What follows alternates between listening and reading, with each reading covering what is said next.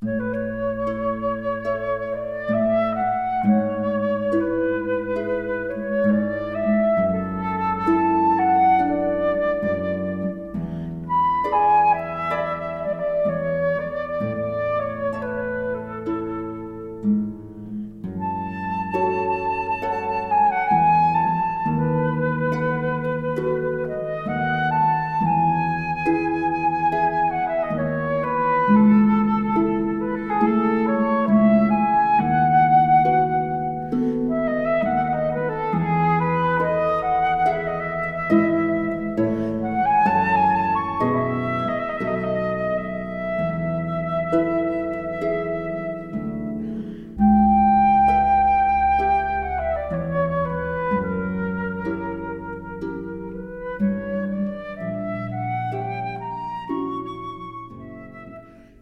我是李厚成，欢迎收听新一期的翻脸 special。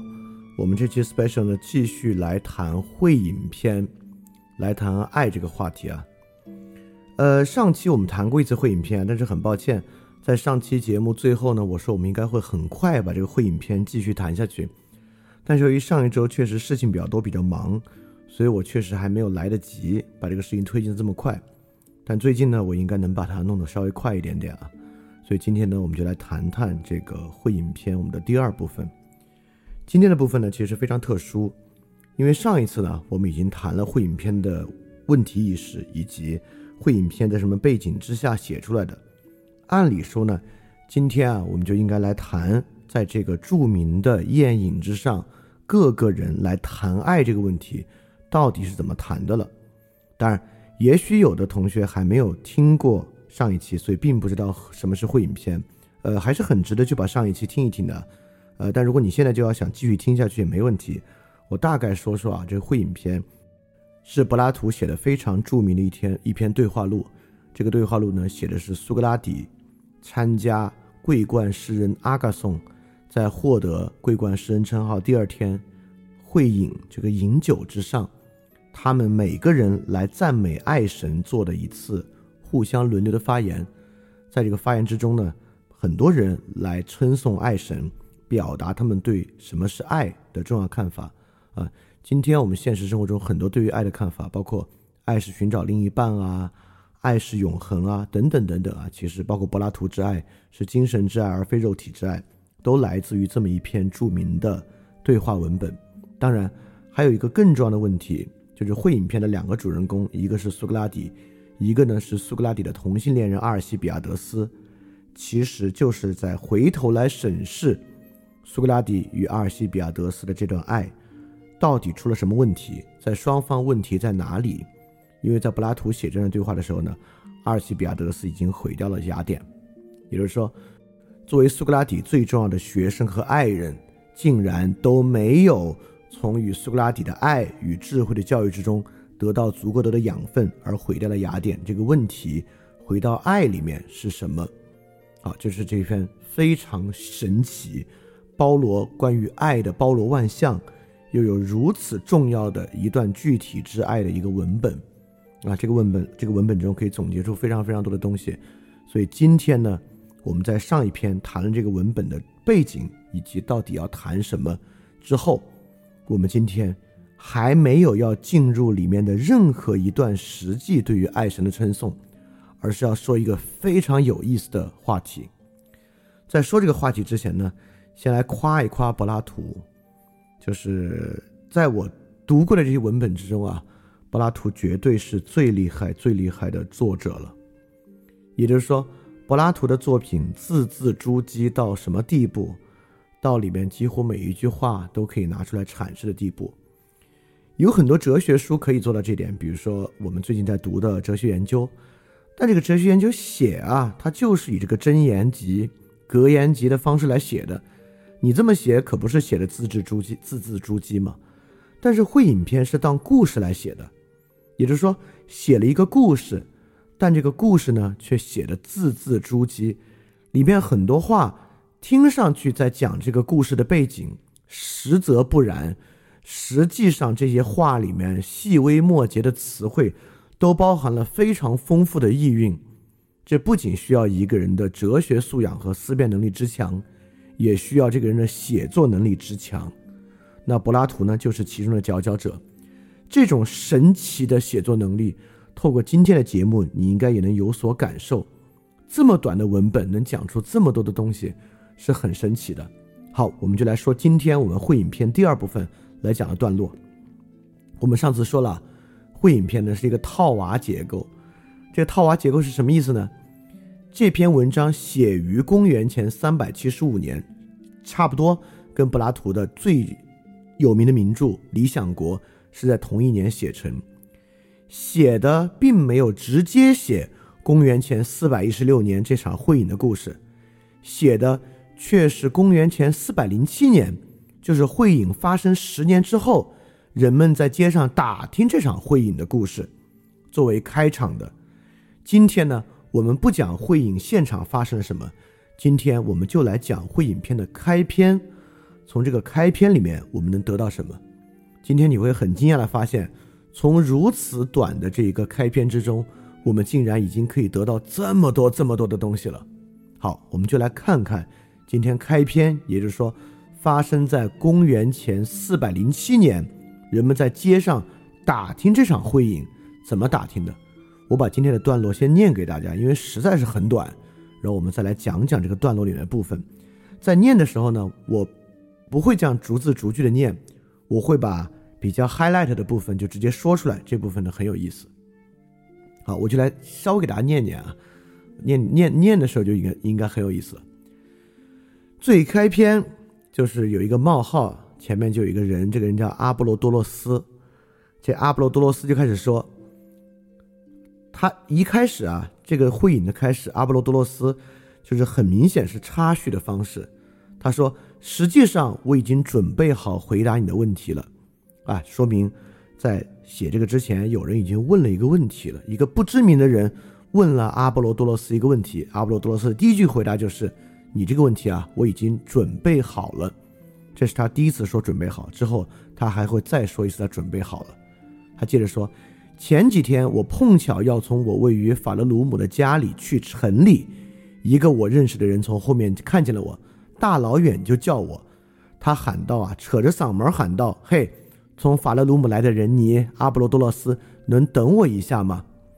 你看，阿波罗多斯说：“我已经准备好回答你的问题了，而且啊，这问题不光你问，前几天就有人问过我。”阿波罗多斯接下来说：“我停了停，等着他。”前几天那个人就说呢，阿波罗多罗斯，我刚才一直在找你，想让你告诉我阿嘎松家聚会上发生的事情。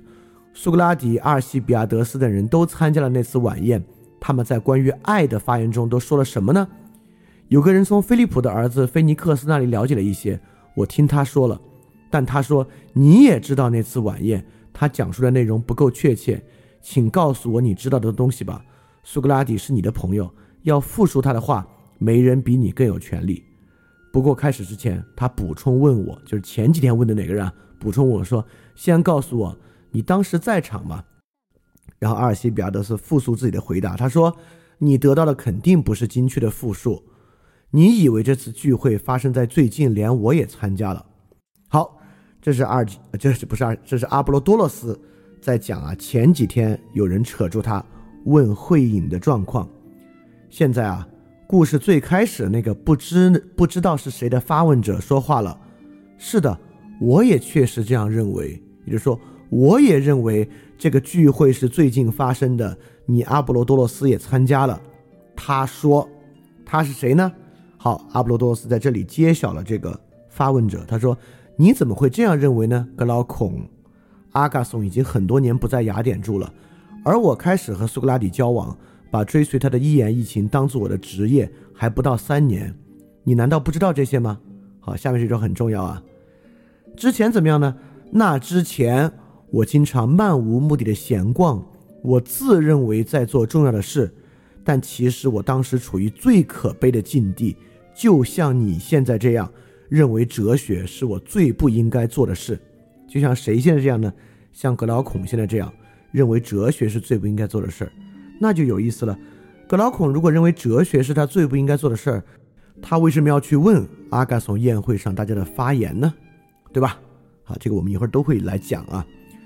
然后格劳孔说啊，别取笑我，那你告诉我这个聚会是什么时候举办的吧？阿波罗多洛斯说，那时你和我还都是小孩子呢。阿嘎松的第一部悲剧得了奖，他和他的伙伴们举行了祭祀盛宴，庆祝他们的成功。聚会呢就发生在次日。然后格拉孔说，哦，那确实是很久以前了。那是谁告诉你这件事儿了？是苏格拉底他自己吗？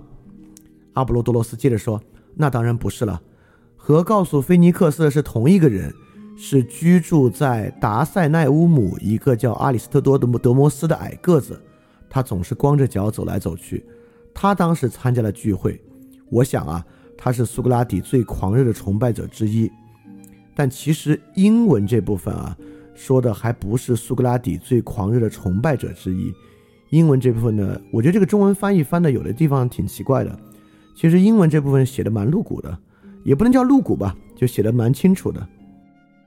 他是怎么描述这个阿里斯托德摩斯的呢？说，One of the people most in love with Socrates at that time，就是说他是那个时候最与苏格拉底相爱的人之一。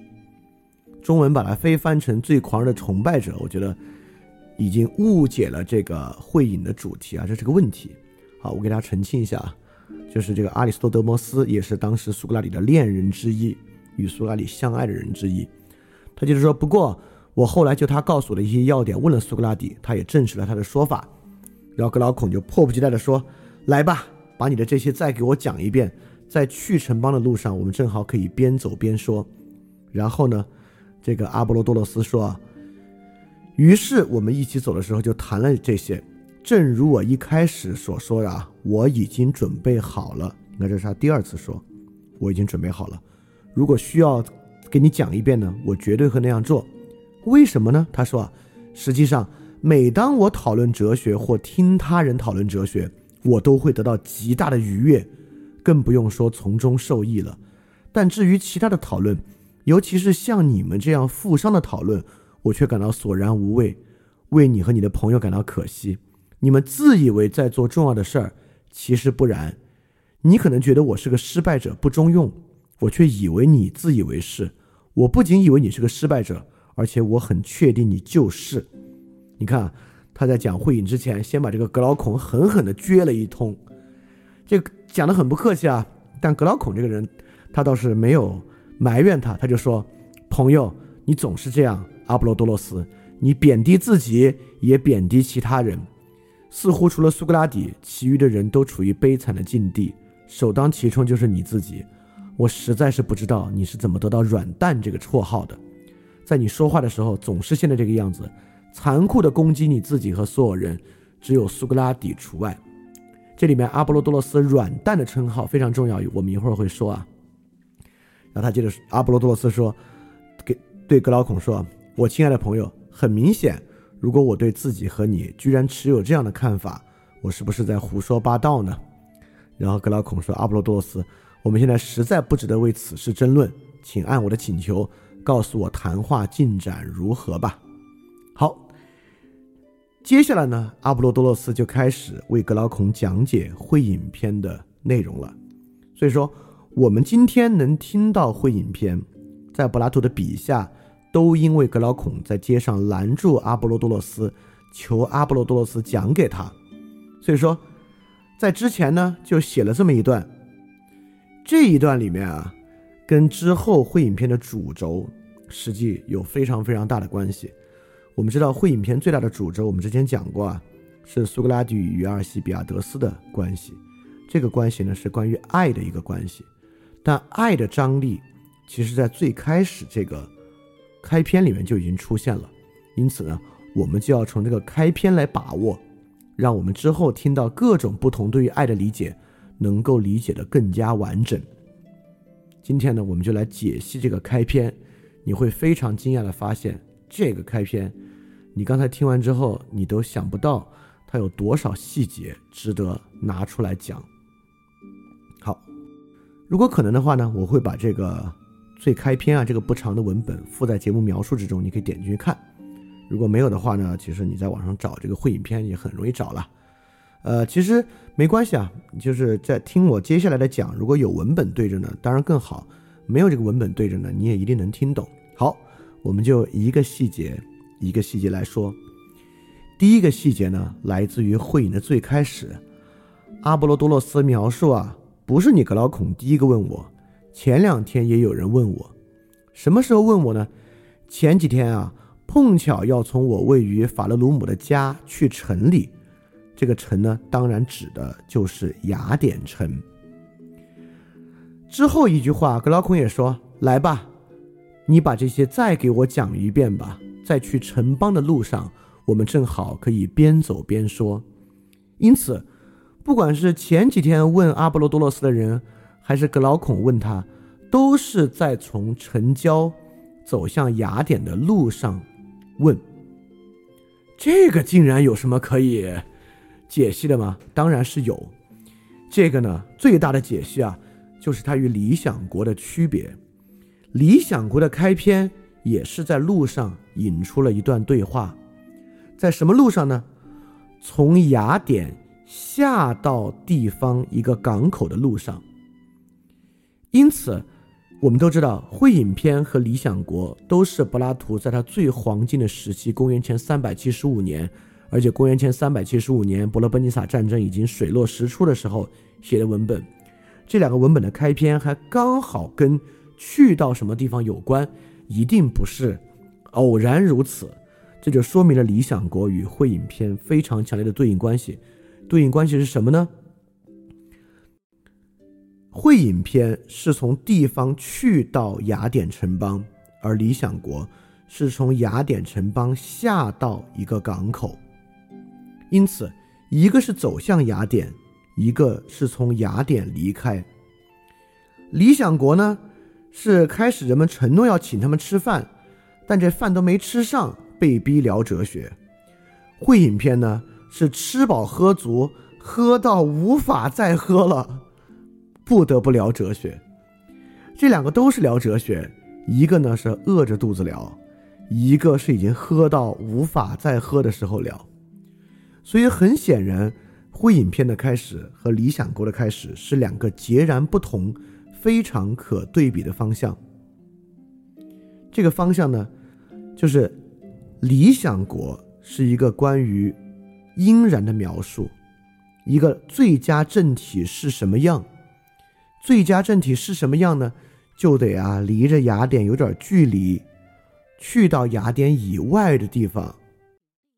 空着肚子在匮乏的时候聊的一个关于最好的东西应该是什么样的问题，但会影片刚刚相反，会影片不是一个关于乌托邦的问题，而是一个一个关于如何实现的问题，是走向城邦，面向现实，到底如何获得实现和满足的过程的问题。因此，这个爱会影片的主题，爱，爱是拿来干嘛的呢？爱不是一个追求的终极完美的目的，爱恰恰是那个最终极的目的得以实现的方式。爱不是乌托邦，爱是理想与现实建立连接的桥梁。所以说，在会影和理想国最开始就能看到柏拉图写这两个东西。它的区别是什么？理想国是关于什么是好的，会影片是关于好的东西如何实现的问题。所以，就像我们上期讲的，爱是一个有质性直观的东西，所以会影呢是努斯。我们之前讲过什么叫努斯？努斯是什么东西呢？努斯啊，就是把那个理想之物 （ideal） 那个永恒不变的理想之物。跟现实生活能够联系到一起，看到理想之物实现在实际生活之中长啥样的一种能力，对吧？也就是说，比如说我们听一首歌，看一幅画，我们说，哎，这首歌比那首歌美，这幅画比那幅画美，这种对比里面呢，用到的就是努斯，那个终极的善在生活中如何呈现的一种判断力和直观能力。所以，慧影在谈爱。爱不是什么是好东西，爱是好东西如何实现的问题，是努斯的问题。所以爱的重要性呢，就是爱并不是我们的终极理想，爱呢是美好东西实现的手段。这个其实和之后会影片谈的非常一样。会影片呢，最开始那位医生提的建议啊，是今天我们都喝的不能再喝了，所以我们别喝酒了，我们就以哲学谈话代酒。我们啊，今天就来歌颂爱神，因为诸般神明都有人歌颂，但爱神歌颂的人如此之少。哎，前面的人都说爱神是一位老神，爱神是一位新神，唯独到苏格拉底这里，苏格拉底说：“迪欧提马告诉我，爱神他不是一个神，他不是不具备神格，他是一个精灵，他是匮乏神与丰饶神生的一个精灵。这地方非常重要，因为他们都认为爱神是神，在之前发言的人，所以都认为爱是终极目的。”苏格拉底恰恰说，爱不是神，而只是一个精灵。其实苏格拉底那部分也在说，爱不是目的，爱是手段。因此，在今天这个时代背景之下，我们所谓的无爱时代背景之下，那会影片就很重要。因此呢，会影片不是一个谈道德高调的文章，不是谈这个爱有多重要，爱有多好，我们一定生活中要有爱，不是这么一个文章。会影片是谈爱如何实现的文章，这与理想国非常不同。所以从最开始这个法勒鲁姆这一点，我们就能够明白，在会影和理想国之间，柏拉图写会影是为了什么？爱是一个关于如何现实实现的问题。好，这是第一个细节啊，很细很细啊。我们来进进入第二个细节。第二个细节和第三个细节呢，都是关于这个爱欲。eros 的方向的问题，第一个细节就是很明显，不是只有一个人在问，这个的一开始就在说啊，不光你格老孔在问，前两天就还有另外一个人在问我呢，因此这么多人在提问，也是这里面一个可以去解释的问题。那我们就要问了，为什么这么多人在问？而且这么多人在问，柏拉图不光写了在问。柏拉图还打了个括号，在写这个人怎么问，也就是第一句话：前几天我要从法勒鲁姆的家去城里的时候，一个人大老远叫住我，他喊道：“打括号。”这里面中文的翻译又翻得非常糟糕，中文翻的是怎么形容这句喊呢？扯着嗓门用开玩笑的口吻，我不知道他是怎么喊出这句话的啊。英文写的非常明白，He said，怎么 said 呢？With playful urgency，带着愉悦的紧迫性，带着愉悦的紧张感，也就是说，这个发问的人啊，是带着 playful 的心态在问的。他问的方式既紧急又愉快，像什么呢？当然，就像一个人热烈的追求另一个人。当一个人带着满怀热切的心追求另一个人的时候，他当然显得既愉悦。又紧迫，他巴不得这个人马上和他在一起。所以说，很明显，格老孔在问，之前有一个人在问，他们为什么这么问呢？是因为他们这个时候有爱欲，有对于会影发生的事情有 eros，他们是带着 eros 在发问的。带着 eros 问有什么重要呢？带着 eros 问非常非常重要，因为。呃，阿尔西比亚德斯对苏格拉底啊也是带着 eros 的，苏格拉底对他也带着 eros，但是啊，他们 eros 的方向不同。整个会影片里面有一个非常重要的讨论，就是我们要对什么东西有爱欲，我们对什么东西有爱欲，我们就会塑造什么样的生活，这么一个重要的观点。因此，很明显，在柏拉图写会影片之中，对于人们。迫切的在公元四零七年打听阿尔西比亚德斯的这种爱欲是持否定态度的，也就是说，我们都像格劳孔这种人，带着这种旺盛的爱欲，非要知道当天苏格拉底和阿尔西比亚德斯聊了些什么。这个爱欲的方向是错的。这个爱欲的方向对错有什么重要？这个爱欲的方向对错非常重要。雅典是民主政体。民主政体与爱欲的关系非常非常近，而这个呢，又与我们今天的社会有极大的关系。为什么这么说呢？民主社会与建主社会或王制社会有什么大的区别？其中有一个非常大的区别呢，就是民主政体需要每个人的参与，民主社会呢就系于所有人的参与和关切。我们上次说了，公元前四百零七年是雅典人啊非常希望阿尔西比亚德斯回来的时候，希望阿尔西比亚德斯再次回到雅典领导雅典的时候，所以很明显，他们带着旺盛的爱欲来去问这场会饮的事情。就是想把他和现在赢回阿尔西比亚德斯做联系。这与我们现代社会的关系是什么呢？我就认为，有了这个社会化媒体和互联网之后啊，现代社会不得不是民主社会。包括我们这个，什么意思呢？民主社会一方面体现为一种决策结构，在决策结构之上呢，当然差得远，但另外一方面。民主社会有一个非常明确的社会依赖，依赖什么呢？依赖公共舆舆论和公共共识，它依赖和需要公众的注意力和公众整体共识的判断，它需要这样基于舆论和判断的参与，未必基于立法和行政的参与。这种社会呢，其实某种程度上也是一个民主的社会。这样民主社会就像我们现在现在要求我们恨美国等等的，对吧？要求我们爱什么，呃呃，都很有啊。这样的社会重要性是什么呢？这样的社会，爱欲的方向就在左右整体社会的方向。也就是说，在这样的社会之中，我们需要所有人有共通的爱与恨。这样的社会维系的关键就在于有没有共同爱的东西，有没有共同恨的东西。这个呢，就是民主政体一个非常重要的核心。民主政体与爱欲高度相关。而进入现代媒介社会之后，我们不得不是一个民主政体，因为每个人都可以在网上以你的方式参与，正向雅典城邦赢回阿尔西比亚德。所以，会影片本身啊，就是一个关于爱欲的必要性和爱欲方向的文本。而且，最开始格劳孔啊，他们旺盛的想赢回阿尔西比亚德斯，而他们爱欲的方向与阿尔西比亚德斯是非常类似的。格劳孔这个人啊，在是柏拉图的兄弟，他在柏拉图的笔下呢是很有特点的。他是一个一直想当领袖的人。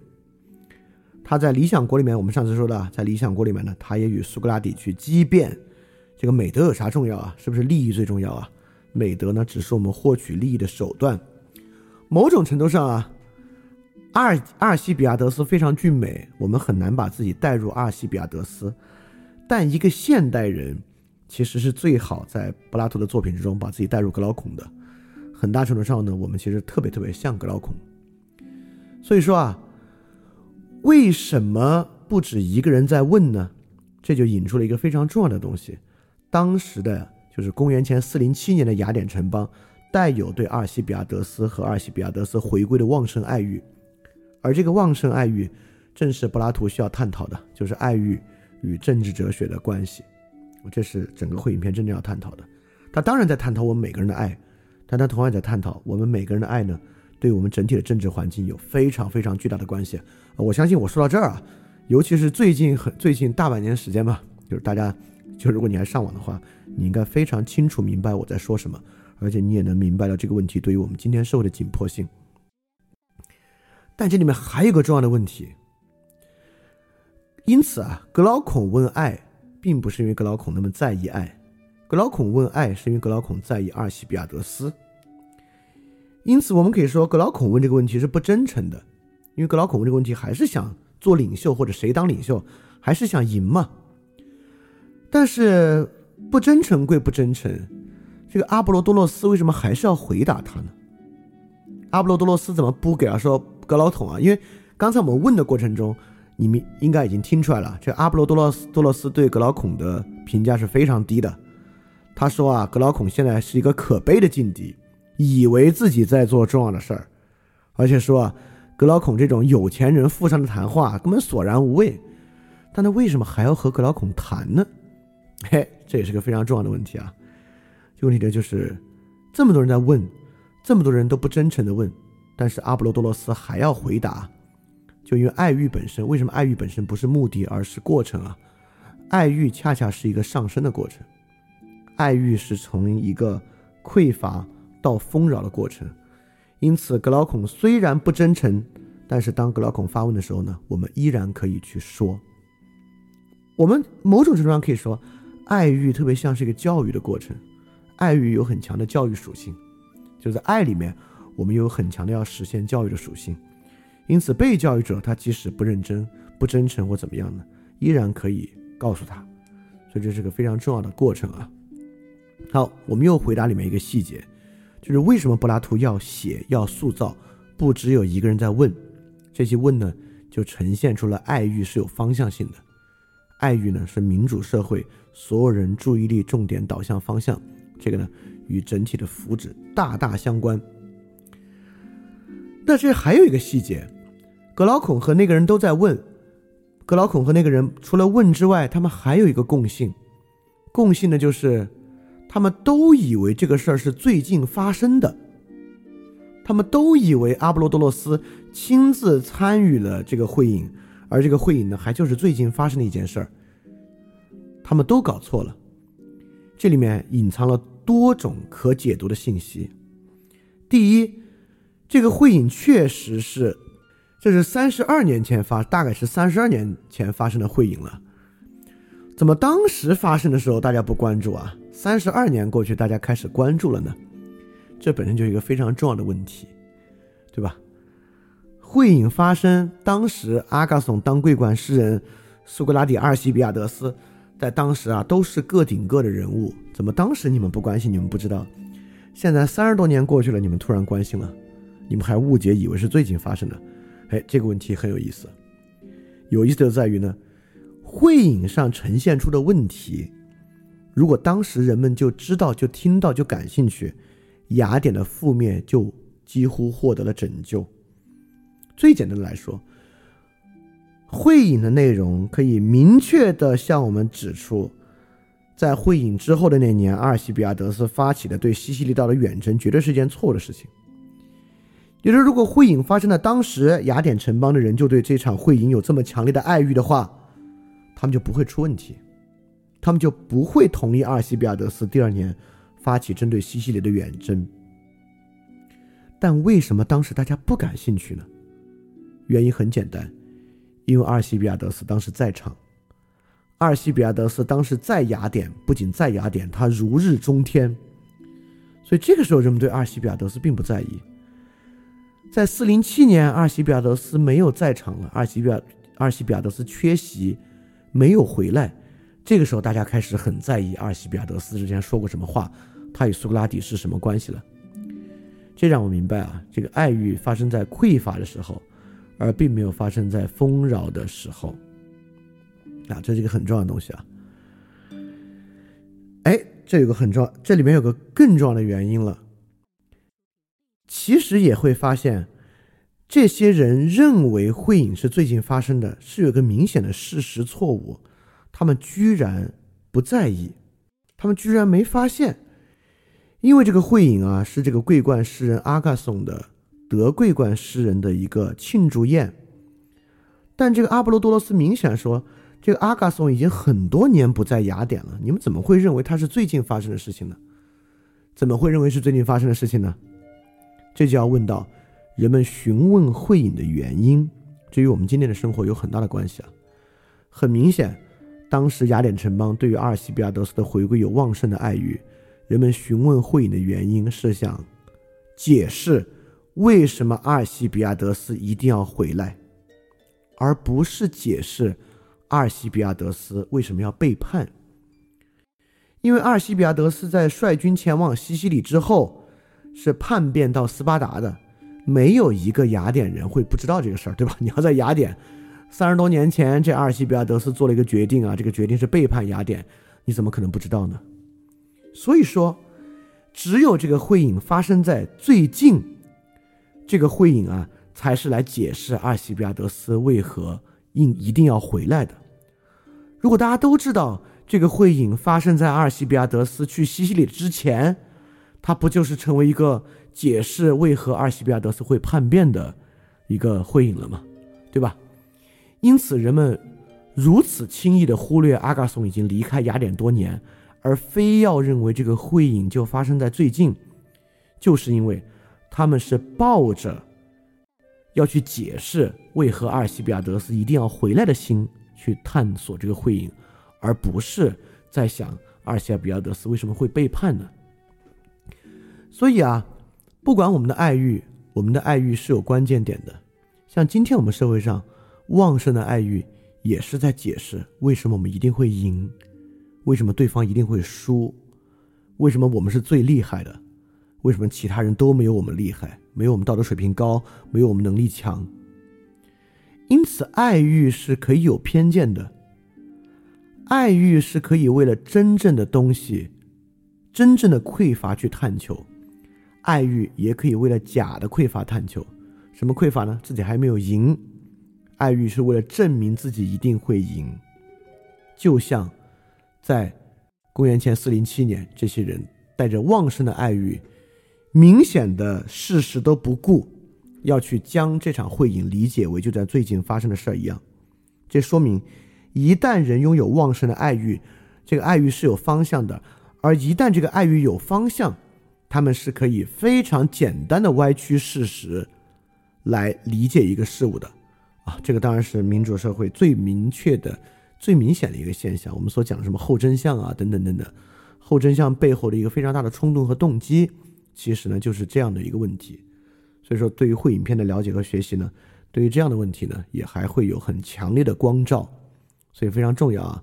所以我们接下来呢，我们刚才说了，我们刚才解释了为什么不只有一个人来提问，为什么这么多人都提问呢？引出了这个爱欲与民主政体的关系。第二，我们再回答。为什么这么多人都有误解？这个事儿是最近发生的呢？就是因为他们对于阿尔西比亚德斯的回归有爱欲，他们不愿意这个会影是解释阿尔西比亚德斯的背叛，而一定要解释阿尔西比亚德斯现在必须得回来。因此，为了这个呢，他们可以制造一种虚假的匮乏，制造一种虚假的事实，来理解这个问题。好，之前这两个部分呢，是极大的关于这个爱欲方向的问题。好，我们接着来探索。这里面值得去了解的问题啊，接下来的一个问题呢，就是跟这个阿波罗多洛斯的状态阿波罗多罗斯对于格劳孔的评价有关的问题了。第一，我们来说，为什么阿波罗多洛斯在这个对话中有两次提到我已经准备好要告诉他人了？在对话的最开始，他就说，阿波罗多罗斯的第一句话就是，实际上我已经准备好回答你的问题了。格劳孔在问他的时候呢，他再说了一遍：“正如我一开始所说，我已经准备好了。”因此，柏拉图在这两处着笔墨写“准备好了”，绝对不是开玩笑的。为什么准备好这事儿这么关键，对吧？这个呢，跟爱欲高度相关。上期我们已经有所探索，也就是说呢，在古希腊这个同性恋传统之中，这个。他们强调这种老少配，对吧？一个成年男子配一个年轻人，这个配的过程之中呢，就是要去区分他们两个角色，一个是施爱者的角色，一个是被爱者的角色。而施爱者的角色是一个准备好了的角色，阿波罗多洛斯就是这样的一个施爱者。这个施爱者呢，已经做好了准备，谁问他，他都要去告诉谁。这件事儿为何重要？重要性在这儿啊！阿波罗多罗斯准备好，准备好啥呢？准备好和其他人进行关于哲学的谈话，告诉他们关于哲学的谈话，是不是一定要谈给谁？没有那么重要。格老孔问就给格老孔谈，格老孔之前别人问就谈给别人。因此啊，施爱者准备好。不是说你自己已经趋于完美，对吧？你看啊，呃，我你应该知道，就古希腊语啊，这个哲学叫 philosophia，这个 philosophia 呢是爱智慧的意思。但最爱智慧的苏格拉底呢，又说自己是个无知的人，对吧？也就是说，很明显，爱智慧不是已经有智慧。因此，在阿波罗多洛斯说准备好了，这就是一种爱智慧的状态。爱智慧的状态是个什么状态呢？就是我随时准备好要进入到一个哲学谈话过程中的状态。因此，一个施爱者是随时准备进入到爱的状态，而不是他自己已经非常丰饶了，他自己依然可以处于匮乏。但是，比起一个被爱者，施爱者的心态就是我已经准备好进入到一段关系，进入到一个感情之中了。所以，eros 指的就是这么一种准备好的状态。施爱者已经准备好了进入到一段谈话中，正如爱智慧的人已经随时准备好进入到一个哲学谈话的过程之中。一个在亲密关系里的施爱者已经准备好了进入到一段人与人的关系之中。所以说，这与我们今天所想的一个问题很有很大的关联啊。今天人认为这个爱呢是需要好多前提条件的啊，我的我得能力足够强，我得有一些经济基础。我得先会爱自己啊，等等这种奇怪的说法，但实际上，一个在爱中，在爱欲中准备好的一个施爱者状态，其实就是你已经准备好随时进入到一个爱的过程。这个过程当然你是匮乏的，你怎么可能不匮乏呢？这个之后再讲这个具体对话，我们会讲这个匮乏、匮乏和丰饶的关系啊，它跟爱智慧的关系很像。一个越爱智慧的人，越知道自己的无自己的无知。一个越懂得施爱的人，越懂得自己的匮乏，这永永远是这样的。所以，施爱者并不是一个自觉自己已经无所不能的人，相反呢，他是知道自己的匮乏，但是呢，他随时准备好进入到一段人与人的关系之中。好，这是我们在讲一第一个细节啊，阿波罗多罗斯为什么准备好这事儿很重要，因为这个准备好就说明了什么叫一个施爱状态，什么叫一个在爱欲之中已经准备好的状态。那我们接着说，阿波罗多罗斯啊，还一直在评价格劳孔，而且在他的话说呢，他其实自己之前就是格劳孔。比如他说，在那之前啊，我经常漫无目的的闲逛，自认为在做重要的事儿，其实我当时处于最可悲的境地，就像你现在这样。也就是说，我的过去和你的现在啊，都是一种非常可悲的状态，漫无目的的闲逛。这个可悲的事是什么呢？认为哲学是我最不应该做的事儿。也就是说，当然，这个只有爱哲学的人听这话爽啊，不爱哲学会觉得哲学这么要紧吗？认为哲学不应该做就是最可悲的处境。那你且听我往下讲，为什么会这么讲啊？这句话很重要，啊，这句话既说明了不爱做哲学呢是可悲的，也说明了阿波罗多洛斯以前就是这样。那么阿波罗多罗斯以前是这样，格劳孔现在是这样，还有谁是这样呢？阿尔西比亚德斯是这样。瑟诺芬是除了柏拉图以外苏格拉底的另外一个学生。瑟诺芬是写过阿尔西比亚德斯的。瑟诺芬是这样写的，他说：“你给阿尔西比亚德斯两个选择，过苏格拉底的生活和去死。阿尔西比亚德斯宁愿选择去死。”也就是说，阿格阿尔西比亚德斯很爱苏格拉底。爱苏格拉底的智慧，但是从来没有想过要去过苏格拉底的生活，哈，正如亚历山大大帝是亚里士多德的学生，但绝对没有想要去过亚里士多德的生活。因此，阿尔西比亚德斯爱苏格拉底啊，并不是爱哲学，并不是想做哲学，而是爱哲学带来的荣耀。格劳孔现在呢，也是这样。格劳孔和雅典人啊，爱阿尔西比亚德斯，也要阿尔西比亚德斯回来，不是爱阿尔西比亚德斯啊，是爱赢，爱胜利，对吧？但是他们越爱胜利呢，他们就越是失败者。就像阿波罗多洛斯评价格劳孔，他说啊，我为你和你的朋友感到可惜，因为你们自认为在做重要的事儿，其实不然。可能你觉得我是个失败者，不中用，我却认为你自以为是。我不仅认为你是个失败者，而且我知道你就是。所以说，这些爱赢的格劳孔、阿尔西比亚德斯、阿波罗多洛斯呢，已经判了他们的失败。好，那我们在这里就说到一个很重要的问题了。呃，其实之前我们有一期节目讲过，就是讲了陈嘉映老师啊，就是我们也说今天好多年轻人好喜欢陈嘉映老师啊，喜欢看他的书。我也说，但如果你要知道陈建安老师平时过什么日子，赚多少钱，你还愿意过吗？你不愿意。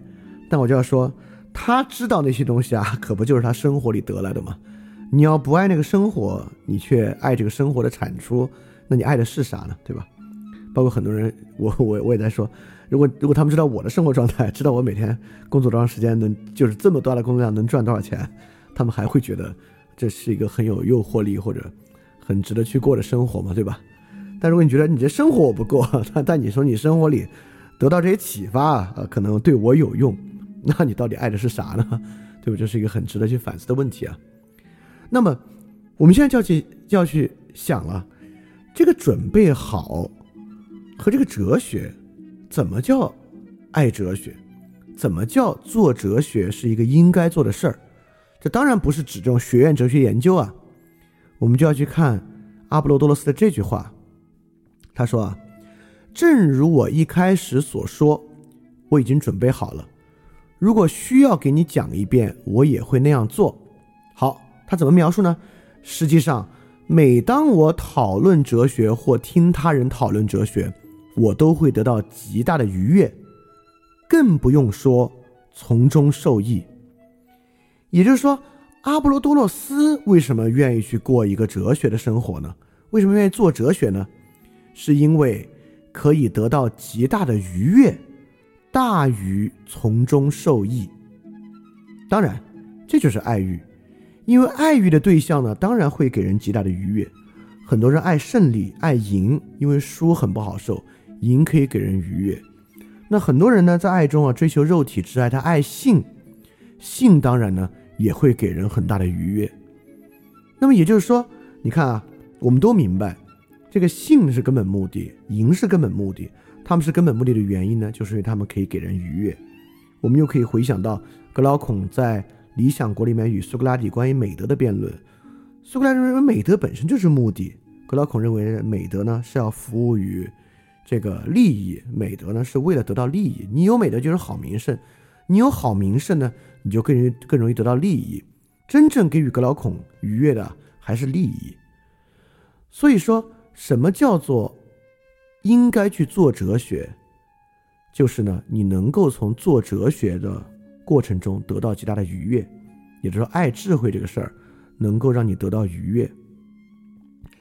这个很多人会说，这个太容易了。这个我有啊，我每次在探求真理啊、阅读哲学啊，包括我能感受到数学之美啊，得到很大的愉悦。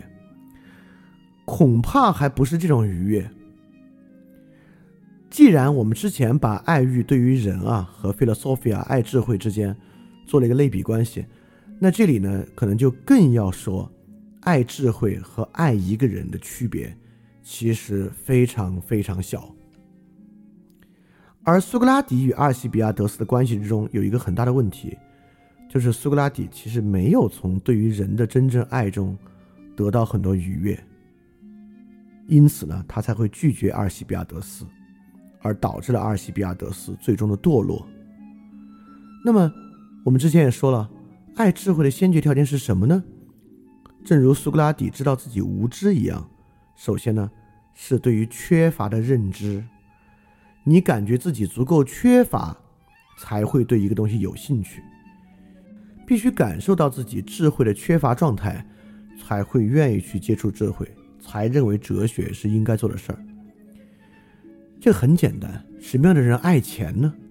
当然是觉得自己缺钱的人。什么样的人爱性呢？当然是认为自己缺乏性的人。那什么样的人真正爱一个人呢？当然是认为自己。生活中缺乏另一个人的人，那爱智慧的人呢，也是要对自己真正的智慧的缺乏有这样的认知。而爱智慧和爱人的关系呢，比较很小。苏格拉底的问题就在于，他确实意识到自己有智慧的缺乏，因而很爱智慧。但说起爱人啊，他其实究其根本，并没有那么爱人。所以说，在阿波罗多洛斯啊。对于谁是失败者，以及为什么应该去做哲学的状态，中间呢，就为我们指向了一个非常重要的问题：爱欲是有方向的，爱欲的方向怎么来的呢？你必须认识到自己真正认识到自己的那个匮乏，才会产生爱欲，而产生这样爱欲呢，这个过程才会有愉悦。因此，真正爱美德的人呢，会感受到自己美德的缺乏。爱一个人的人呢，会感受自己对于他人的缺乏；爱智慧的人呢，会感受到自己真正智慧的匮乏。啊，这是一个很重要的问题啊。这个感受到智慧的匮乏呢，绝对不是在语言上说，在逻辑上说，哦，我知道自己无知，或者在哲学的意义上说，哦，我知道人都需要他者，因为根据镜像理论，我们只有在他者中才能真正认识自己。啊，听上去你还是爱自己啊，并不是爱他人，或者用哲学的意味上说，哦，啊，现代社会我们人只有真正的牺牲与放弃自我，才能真正与他者结合，这就是逻辑上的。怎么样才是真正的？感受到对于对于他人的一种匮乏，但这个我们需要在之后这个会影片的文本之中去了解。但是阿波罗多罗斯与格劳孔的这个判断之中，能让我们得到非常非常多。好，我们要接下来讲今天最后一个点啊，这最后一点也很有意思。也就是阿波罗多罗斯啊，在狂怼了一阵格劳孔之后，格劳孔呢就在评价阿波罗多罗斯，他说啊，你总是贬低自己，贬低其他人。你似乎相信，除了苏格拉底，其余的人呢都处于悲惨境地，首当其冲就是你自己。接下来就重要了，我不知道你是怎么得到“软蛋”这个绰号的。你在说话的时候总是这个样子，残酷的攻击你自己和所有人，只有苏格拉底除外。因此啊，阿波罗多洛斯呢是被人当软蛋的。这个地方呢就要引述另外一个非常重要的文本。就是雅典最伟大的领袖伯利克利的阵亡将士纪念演讲，里面就提到了软弱。伯利克利说啊，我们爱美好的东西，但没有因此过于至于奢侈；我们爱智慧，但是没有因此而过于软弱。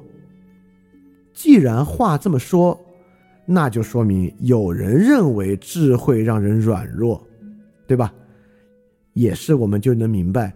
为什么阿波罗多罗斯会得到“软蛋”的绰号呢？大概是因为当时在希腊诸城邦之中，可能有一种观点，认为智慧会让人软弱。那智慧为什么会让人软弱呢？啊，其实也挺明白的啊，因为我们刚才说，怎么能爱智慧呢？要感受到自己的匮乏。你感受到自己的匮乏呢，就会怀疑自己。你怀疑自己了，当然就会变得软弱了，对吧？怀疑自己让人软弱，怎么样让人刚强呢？怀疑他人让人刚强，对吧？想想啊，我们今天社会中刚强是如何被表达的？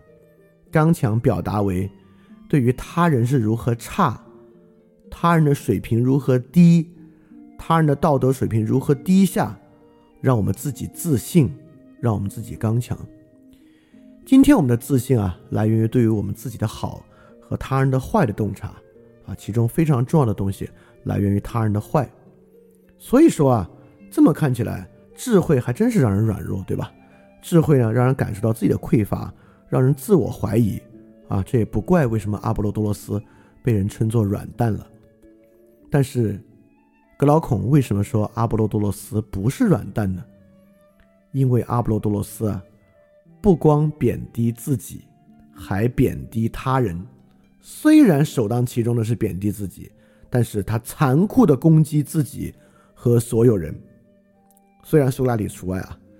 因此，你看阿波罗多斯刚才去骂格劳孔的时候啊，那话说的有多刚，而且总是准备好，确实一点都不软。所以说，我们在这里能够看到一种智慧的刚强和非智慧刚强的区别。一种非智慧的刚强呢，总是看到他人的问题，觉得自己特别厉害。因此呢，自觉刚强；而智慧的刚强呢，却是看到自己与他人一种共同的匮乏。因此，我们发现啥？我们发现智慧的刚强其实是一种爱的刚强。因为这种非智慧的刚强啊，觉得自己特厉害，其他人特别差，那当然是上去给他打败了，对吧？那还有什么可说的？像斯巴达人一样，那肯定上去打败啊。那这个打败呢，就自然不是爱的刚强。只有看到我们自己的匮乏与他人匮乏的共通之处，这个呢才会有爱。所以说，你看，我们经常说教师要看到自己有跟学生共享的问题，包括之前，呃，跟周玉军聊完之后写的文章也说到，现在家长啊必须看到自己跟孩子要共同克服这个时代共同的匮乏，这里面呢才有爱的空间。所以智慧，刚才我们说啊。爱智慧和爱人，很像，很有关。为什么像？为什么有关？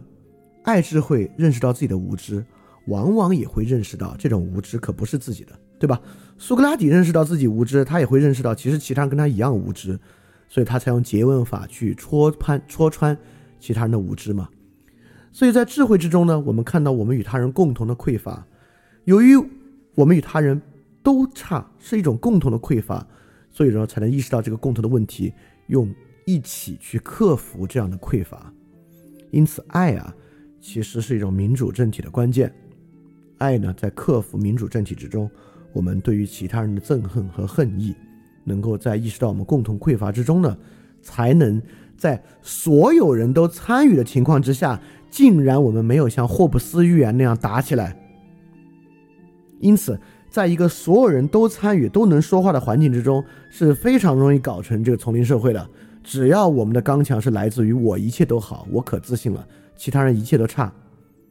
几乎唯一的解决方法就是智慧与爱，认识到这种共通的匮乏，才有共通的解决。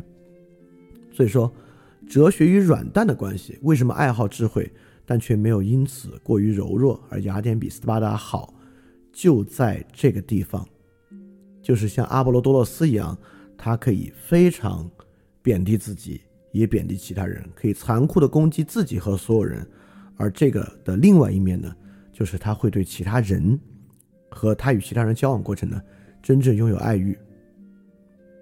好，我相信啊，就光这一期就都还没开始谈会影的正式内容呢，我们就从这些细节之中啊，就这么短短的一小节，就已经能够看到如此如此多的内容了。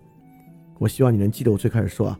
柏拉图是几乎最伟大的作家，因为只有最伟大的、最伟大的作家，才能够技巧如此高超的，在这么短的文本里面埋藏这么多重要的内容，并且让这些内容和之后会影的内容有如此紧密的联系。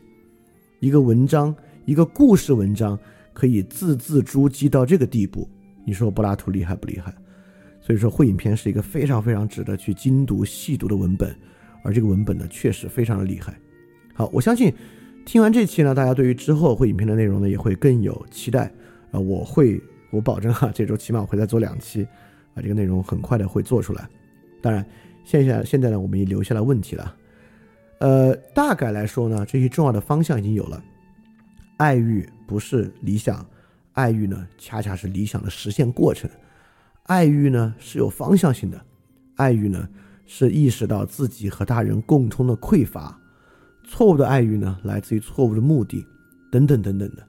所以说，既然爱是一个实现而不是一个理想，那爱在具体的实现中是什么样，以及实现中会遇到的最大挑战、诱惑和问题是什么呢？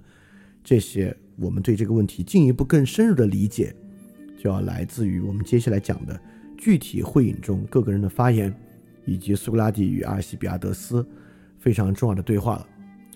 所以说，如果再做两期啊，如果我不不把战线拉得太长的话，我可能会一期讲阿尔西比亚德斯到达之前大家的发言，包括苏格拉底的，再用专门的一期来细细的讲阿尔西比亚德斯与苏格拉底的这个对话，阿尔西比亚德斯怎么描述他与苏格拉底这个关系的这么一个过程。好，那我们今天这期饭店 special 就到这里结束。啊，那我们期待之后会影片的三期和会影片的第四期，啊，大家记得赶紧去相信。